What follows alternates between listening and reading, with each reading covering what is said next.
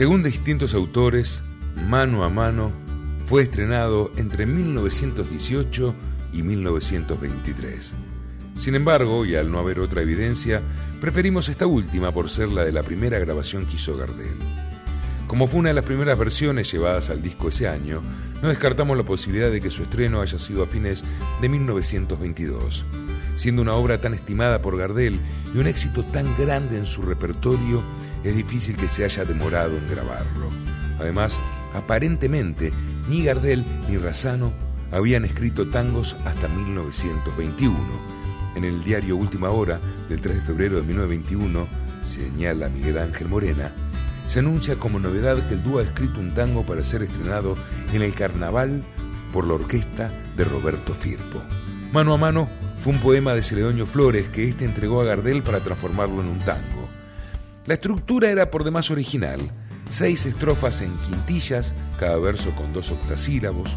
La música fue resuelta con una melodía simple precedida de una introducción. Las partes impares llevan la misma música y las pares otra. Esta estructura, que no será habitual en el tango, es bastante similar a la que adoptará años después Sebastián Piana para sus milongas.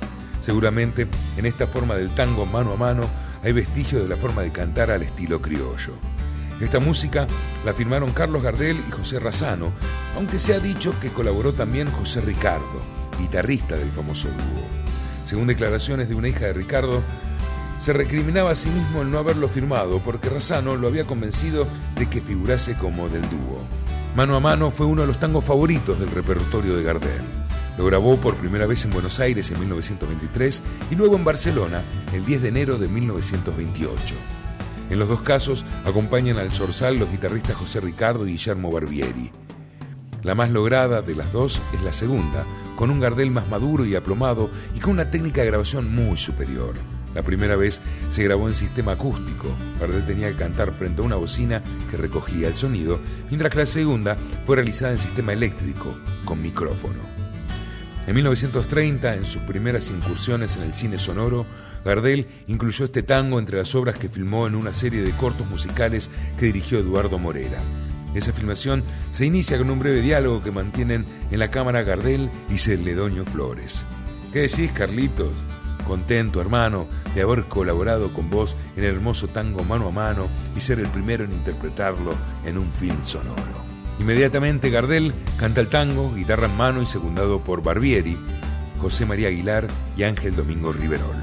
Mano a mano tuvo muchas versiones.